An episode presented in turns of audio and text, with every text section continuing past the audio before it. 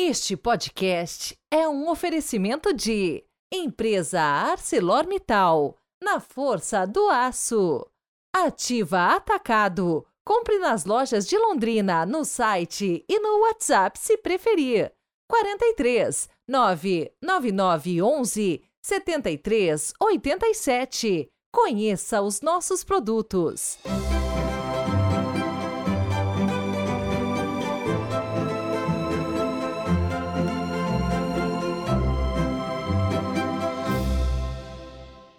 Olá, bom dia! Hoje é quinta-feira, 8 de fevereiro de 2024. Sejam muito bem-vindos e já comecemos rezando pelos aniversariantes do dia. De São Paulo, capital, faz 15 anos hoje o jovem ouvinte Rafael Basso Belardinelli. De Campos de Goitacazes, Rio de Janeiro, um casal que faz aniversário no mesmo dia, Yuri César Alves e Francine Alves. E da cidade de Guidoval, Minas Gerais, faz aniversário Marcela Ribeiro. Que Deus cubra de bênçãos cada um de vocês neste dia muito especial. Parabéns e orações.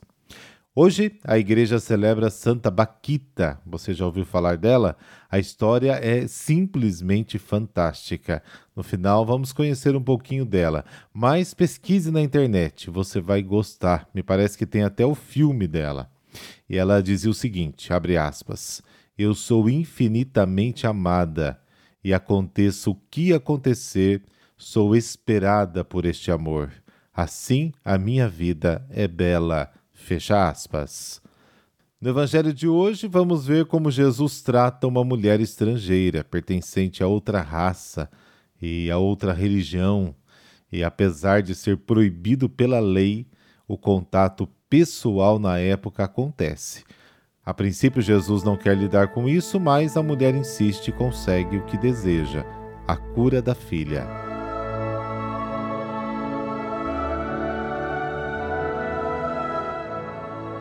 Pelo sinal da Santa Cruz, livrai-nos Deus, nosso Senhor, dos nossos inimigos.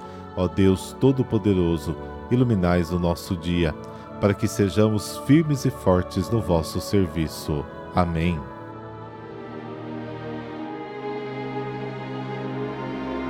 Marcos capítulo 7, versículos de 24 a 30. O Senhor esteja convosco, Ele está no meio de nós. Proclamação do Evangelho de Jesus Cristo segundo Marcos. Glória a vós, Senhor. Naquele tempo, Jesus saiu e foi para a região de Tiro e Sidônia. Entrou numa casa e não queria que ninguém soubesse onde ele estava, mas não conseguiu ficar escondido.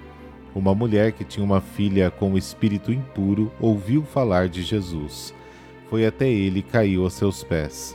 A mulher era pagã nascida na Fenícia da Síria.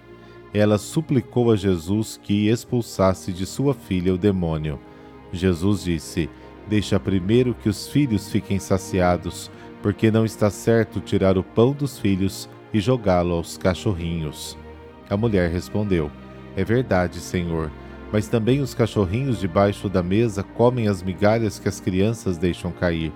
Então Jesus disse: Por causa do que acabas de dizer, Podes voltar para casa, o demônio já saiu de tua filha. Ela voltou para casa e encontrou sua filha deitada na cama, pois o demônio já havia saído dela. Palavra da salvação. Glória a vós, Senhor.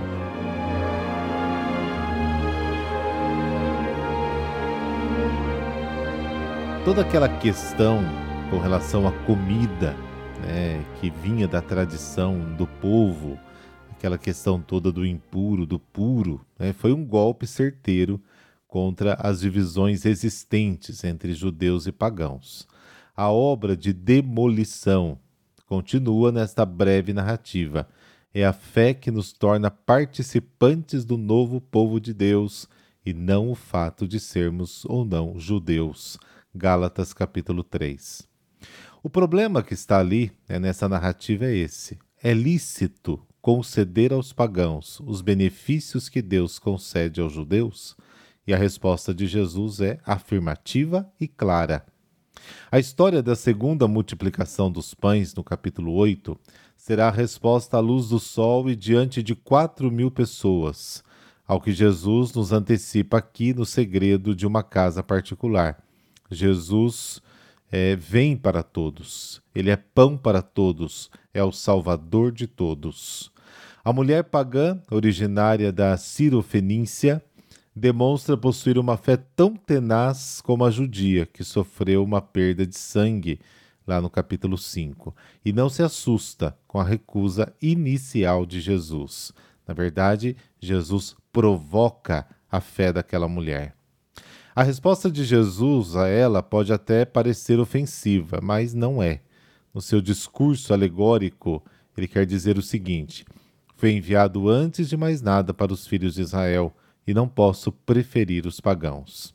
Muitas vezes queremos recordar que os judeus se consideravam filhos de Deus e designavam os pagãos com o nome de cães, por desprezo mesmo. Na verdade, esta palavra no Oriente soava como um insulto. No entanto, nos referimos aos cães vadios, né? enquanto Jesus fala aqui dos cachorrinhos, ou seja, dos animais domésticos, e é nesse sentido que a mulher também quer dizer isso. Portanto, Jesus não fala num estilo odioso, mas como costumava usar. E aqui, né, uma palavra, uma comparação para dar ênfase aos seus pensamentos. Jesus provoca a fé desta mulher. As palavras de Jesus não são uma rejeição total, mas apenas uma indicação de que ele deve trazer a bênção da salvação primeiramente a Israel. A mulher aceita a alegoria usada por Jesus e prontamente se vira a seu favor. Até os cachorrinhos debaixo da mesa recebem algumas migalhas do pão dos seus filhos. Jesus não poderia querer nada melhor do que a fé da mulher, e esta fé forte e suficiente para reconhecê-lo e tirar vantagem desta fé. Essa história se apresenta como um exemplo de fé uma fé genuína que não se deixa perturbar mesmo quando parece que Deus esconde o seu rosto. E Deus nos provoca muitas vezes, porque Ele sabe que podemos cavar mais fundo e lhe oferecer o melhor de nós.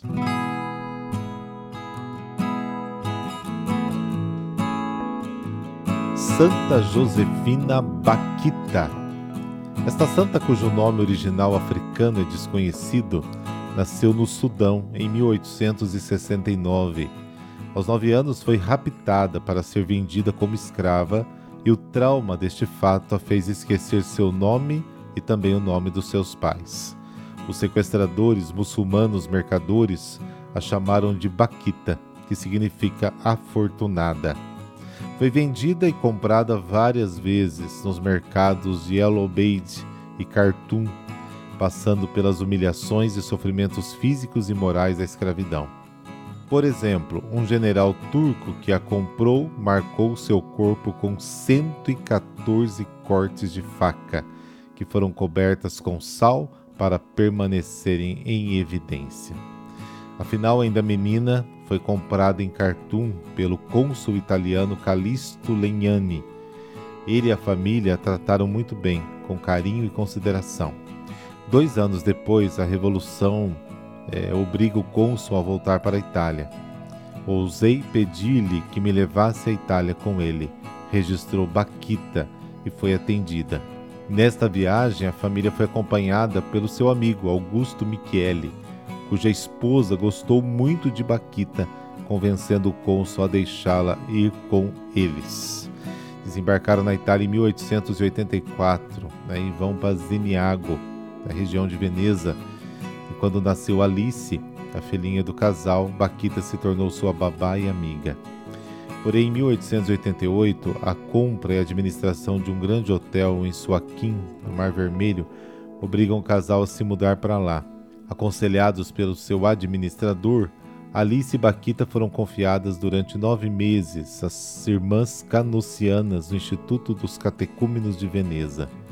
No convento, a seu pedido, Baquita conhece aquele Deus que desde pequena ela sentia no coração sem saber quem ele era.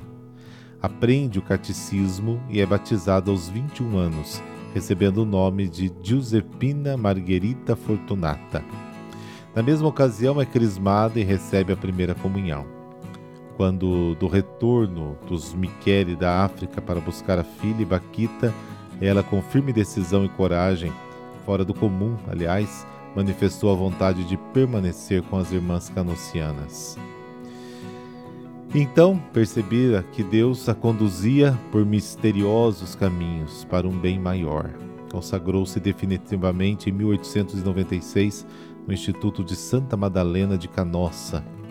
Por mais de 50 anos até a morte, ali permaneceu, trabalhando como cozinheira, sacristã, bordadeira, responsável pelo guarda-roupa e principalmente porteira, onde se destacou pelo carinho com que recebia as pessoas.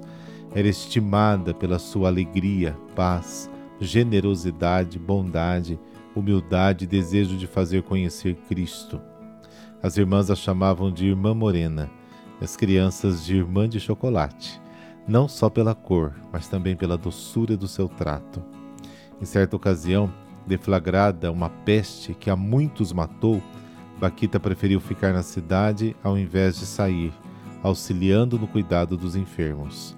Já idosa e doente, sofreu longa e dolorosamente, mas sem perder a doçura e o bom humor.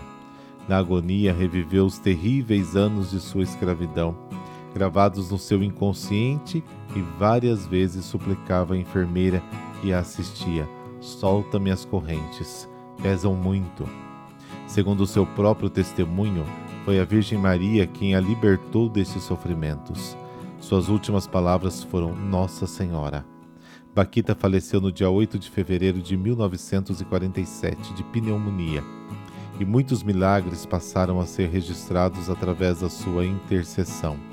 Ela é padroeira dos escravos e dos sequestrados.